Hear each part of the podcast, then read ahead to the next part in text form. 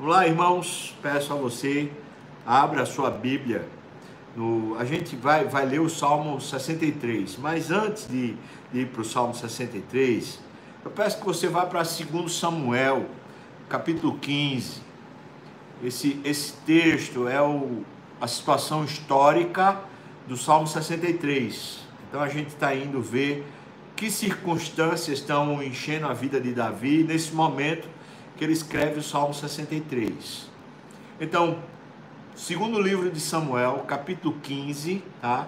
Nós vamos ler o versículo 14 e depois nós vamos ler o versículo 23. Essa é, esse, é, esse é o local, essa é circunstância que Davi está vivendo. Veja o que diz. Disse, pois, Davi a todos os seus homens que estavam com ele em Jerusalém. Davi aqui é rei, está na cidade dele, a cidade de Jerusalém. Está lá, sentado no seu trono. Então ele diz para todos os que estão com ele: Levantai-vos e fujamos, porque não poderemos salvar-nos de Absalão. Absalão é o filho de Davi. Ele precisa fugir do filho. O texto ainda segue falando assim: Dai-vos pressa a sair, para que não nos alcance de súbito, lance sobre nós algum mal e fira a cidade ao fio da espada. Ai.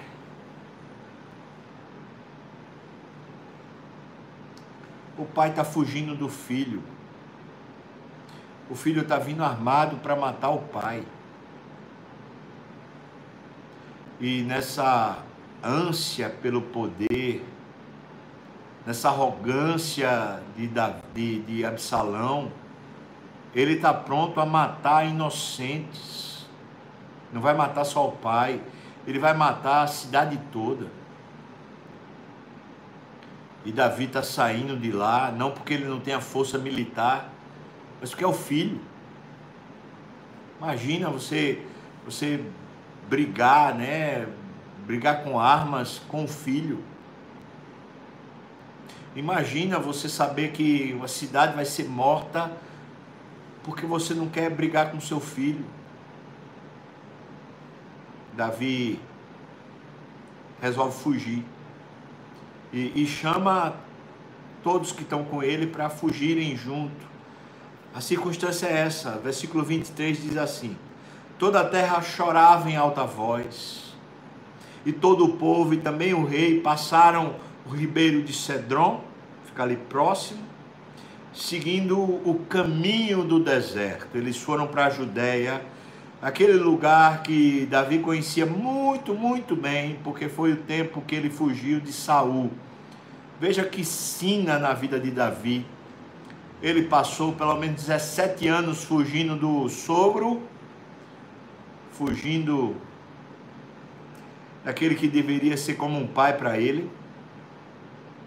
Ele foge nesse deserto da Judéia e agora ele é o rei, né? Agora ele está sentado no trono quando seu filho usurpa isso numa maquinação diabólica e agora ele resolve fugir para o deserto que ele conhece. Ele conhece muito bem. Pois bem, irmão, essa é a situação quando Davi escreve o Salmo 63. Agora chamo você para ler o Salmo 63. No deserto, né, o título do salmo é Buscando a Deus. Diz assim, versículo 1: Ó oh Deus, tu és o meu Deus forte. Eu te busco ansiosamente. A minha alma tem sede de ti. O meu corpo te almeja como terra árida, exausta, sem água meu Deus, ele está revelando, né? olhando para o cenário, olhando para o deserto. Ele está dizendo: Eu estou numa escola. Eu estou aprendendo aqui que minha alma precisa ser mais próspera, mais rica de Deus, mais encharcada de óleo do Espírito. Eu preciso, eu preciso de Deus. Tem uma calamidade acontecendo na minha casa tem uma calamidade acontecendo no, no, no, meu emprego, no meu, no meu ofício, tem uma calamidade acontecendo na terra. Ó oh, Deus, eu preciso de Ti, porque Tu és o meu Deus forte. Eu te busco, eu te busco, Senhor Deus. Ansiosamente vem, Senhor, vem, Senhor. Versículos 2 e 3 ele diz: Assim, com essa ansiedade, eu te contemplo no santuário ele está no deserto. Que santuário é esse? É o santuário da presença de Deus, não o santuário físico, é o santuário espiritual. Assim eu te contemplo no santuário para ver tua força e tua glória. Ele está enchendo a alma dele daquilo que pode salvar. Ele está vendo Deus, ele está vendo Deus no deserto, ele está vendo Deus na agonia, ele está vendo Deus no vexame, ele está vendo Deus nas lágrimas, ele está vendo a força e o poder de Deus. Versículo 3: Porque a tua graça, Senhor, o teu favor que eu não mereço, é melhor do que a vida então os meus lábios te louvam. Deus, seja bendito, seja exaltado. O Senhor merece honra e glória. Eu louvo o teu nome no momento da dor, do sofrimento, da perda, no momento da, da calamidade. Bendito é o teu nome, Senhor. Isso refaz a vida. E assim que se busca ao Senhor na hora da, da, da penosa, na hora da agonia. Versículos 4 a 6 ele fala assim, né? Assim, nessa, nessa situação no deserto, mas contemplando o Senhor no seu santuário, assim, cumpre-me bem dizer-te, enquanto eu viver, se eu estiver sentado no trono, se eu estiver cercado de pessoas que, que concordam, que me abraçam, que cuidam de mim, ou se eu estiver no deserto, debaixo de choro, de lamento, com a sentença de morte, assim cumpre-me bem dizer que enquanto eu viver, em teu nome eu levanto as mãos. O que é isso, levantar as mãos? Levantar as mãos não é rito. Esse cara não está num culto público. Levantar as mãos aqui é rendição, é alguém que está dizendo: Deus, eu não tenho forças, eu não tenho lógica, eu não tenho poder, eu não tenho nada, eu preciso de Ti. Então ele diz: como de banha e de gordura, farta-se a minha alma. Ele está falando que Deus, de alguma maneira, está dando a ele mais do que ele consegue suportar e com júbilo nos lábios a minha boca te louva. Não tem razão para louvar, não tem razão para se jubilar, a não ser que aquela lógica de Tiago, lá na epístola de Tiago, esteja se cumprindo no coração de Davi. A lógica de Tiago é: meus irmãos, tende por motivo de toda alegria o passardes por várias provações, sabendo que a provação da vossa fé produz em vocês perfeição, integridade. Acho que essa é a lógica que Davi está seguindo. Ele está dizendo: a calamidade veio sobre mim, a provação veio sobre mim, mas na verdade é com júbilo, com alegria que eu louvo, que eu levanto a minha boca para falar ao Senhor. No meu leito, na hora que eu vou deitar, quando de ti me recordo e em ti medito, durante a vigília da noite, a minha alma se enche como de gordura, como de banha, a minha alma se, se eleva. Sabe como é o nome disso, irmão? É devoção.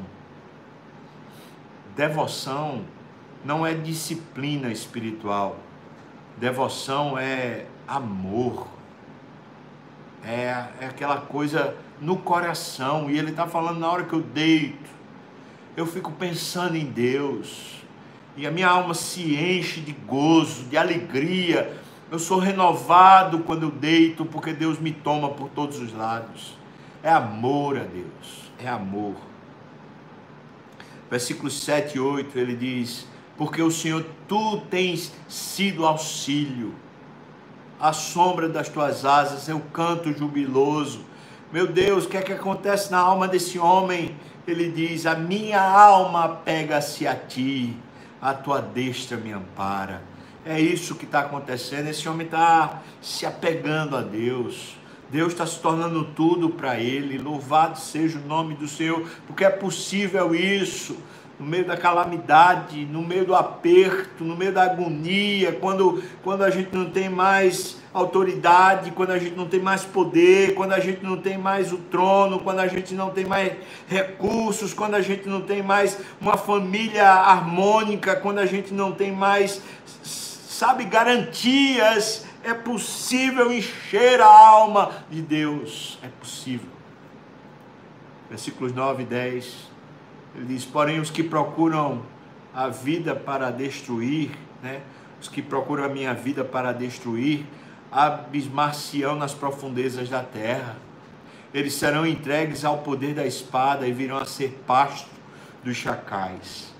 Ele fala isso como uma profecia. Duvido que Davi quisesse que Absalão fosse morto. Tanto que quando o, os 600 de Davi vão procurar, vão guerrear contra Absalão. Ele diz assim: Olha, diz para Joabe, né, seu general: Olha, não mata Absalão, não mata. Joabe não está nem aí. Joabe, quando se encontra com Absalão, Absalão está preso pela, pelos cabelos numa árvore e Joabe faz questão de traspassá-lo com a espada. E é a profecia de Davi que está se cumprindo. Ele diz isso: serão entregues ao poder da espada e vira, virão a ser pasto dos chacais. E, e foi isso que aconteceu com o corpo de Absalão. Se tornou alimento de chacais e foi traspassado pela espada. Quando Davi soube, ele chorou, chorou, chorou, chorou, o que, o que não aguentou mais. Ele não queria o seu filho morto, por isso essa, essa profecia de Davi foi, foi uma, uma, um poder espiritual, não foi um desejo do coração. Foi uma revelação de Deus. E ele escreveu pelo poder espiritual. É um êxtase isso aqui. Isso aqui é uma revelação, isso é uma visão, isso não é uma coisa do, do coração humano. Mas é, de certa forma, é uma promessa para a gente hoje. É, aqueles que têm roubado de nós a vida, têm prejudicado a nossa família, têm prejudicado os nossos negócios, têm prejudicado a nossa vida, né, no sentido geral, abismação nas profundezas da terra, eles vão provar o furor divino, eles vão provar o poder da espada e vão virar pasto de animais selvagens.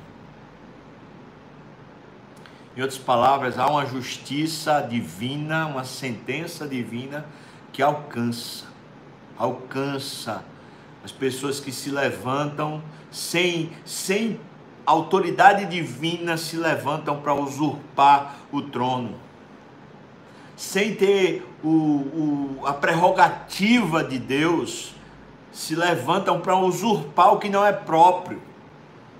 Deus há de julgar e condenar tais atos. É uma pena que muitas vezes isso termine em espada, isso termine em briga e até talvez morte pela espada. É uma pena, mas está aqui. Isso é um discernimento espiritual. Quando quando um, um poder usurpa o poder do outro. Termina na espada, e é daqui, ó. Aqui, versículo 10. Serão entregues ao poder da espada, virão a ser pasto dos chacais. versículo 11.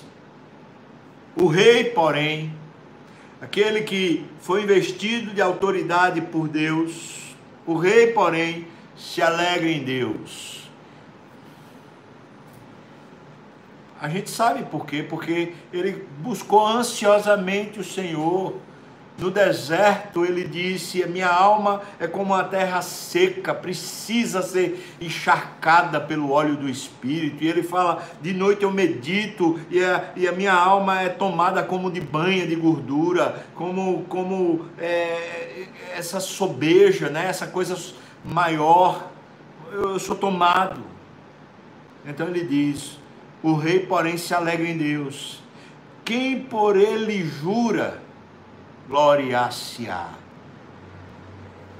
Pois se tapará a boca dos que proferem mentira, toda mentira será fechada, né?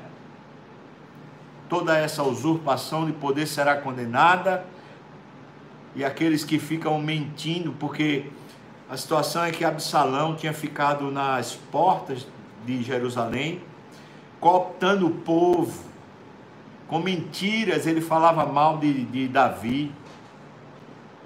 Foi um engenho político gigante de uma, de uma ação de, de Absalão. E ele está falando: olha, os que proferem mentira vão ter a, a boca tapada. Porém, aqueles que, por, pelo rei, né, ele fala isso, quem, quem por ele jura, ou seja, quem se associa, glória-se-á. Irmãos, Deus é um Deus justo. E no tempo da dificuldade, da luta, a gente ora e a gente se deleita em Deus. Mas creia, irmão, olha, creia, há uma intervenção de Deus chegando. Deus intervém, Deus vai fazer alguma coisa a respeito da nossa própria casa, se ela está passando pela temeridade, a respeito da nação, como o caso de Israel aqui, a respeito da nação haverá intervenção divina. Creia e ore, ore e busque a Deus, só não se deixe abater, não se deixe envolver pelas questões externas. Se a sua alma está seca, vá buscar a Deus ansiosamente. Vá buscar a Deus de dia e de noite, medite na palavra, busque o Senhor, recurso forte, poder grandioso que nos restaura e nos fortalece. Que bênção. Deus abençoe você. O jornal de hoje de Deus é esse. Certamente Deus está vindo.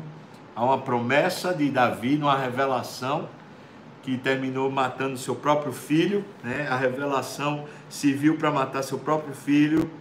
E se é tão forte ao ponto de matar até o filho, imagine o que dizer de gente feito eu e você. Que o Senhor assim faça cumpra a sua palavra na terra. Vamos continuar orando e pedindo a Deus o juízo de Deus, a justiça de Deus, para que a gente tenha uma vida tranquila e boa sobre a terra. Amém, irmão? Você topa? Amém?